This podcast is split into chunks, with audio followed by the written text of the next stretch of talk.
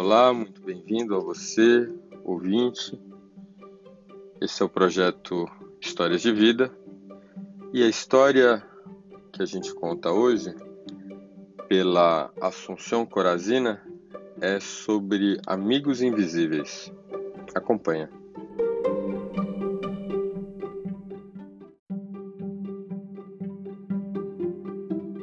Nós morávamos numa casa no, aqui na Avenida, na, no bairro do Bosque da Saúde estávamos construindo a casa.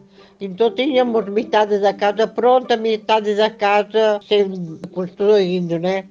Então é, é, era um descampado naquela época, o bairro do Bosque da Saúde, né? E, e eu estava com o meu filho era, tinha quatro anos e a minha filha tinha cinco e pouco, e, e sozinha, deixava elas brincar qualquer coisa no meio da casa, não com muitos brinquedos.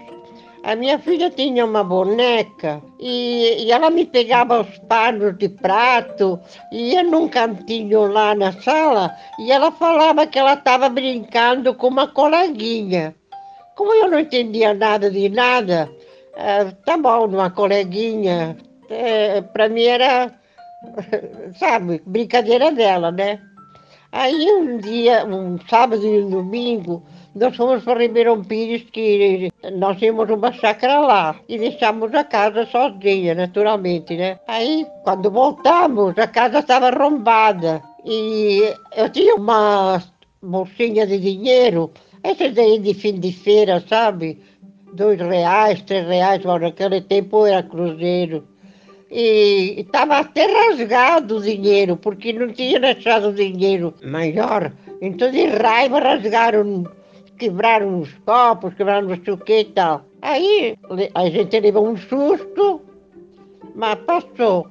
Aí na segunda-feira, é porque isso é domingo de noite, na segunda-feira é, eu fui lá barrer a casa e naquele cantinho que a minha filha estava brincando com a boneca e com aquela coleguinha que sempre brincava com uma coleguinha, estavam todas as joias que eu tinha trazido da Espanha. No meio daqueles panos de prato que ela cobria as bonecas e tudo, sabe?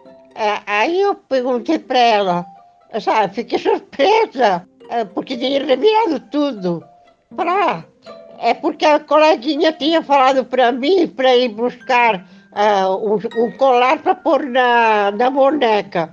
Como estava numa caixa, ela levou toda a caixa lá para brincar com a boneca e se salvou as joias que eu tinha trazido da Espanha. Oh, não sei, isso daí não é muito espantoso, mas para mim foi um choque.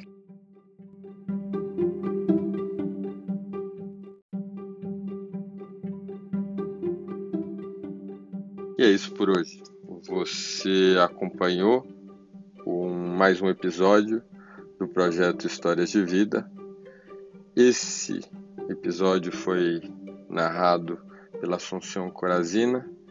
Além dela, fazem parte desse projeto experimental a Lídia Valder, a Esther Saba e eu, Juliano Spire.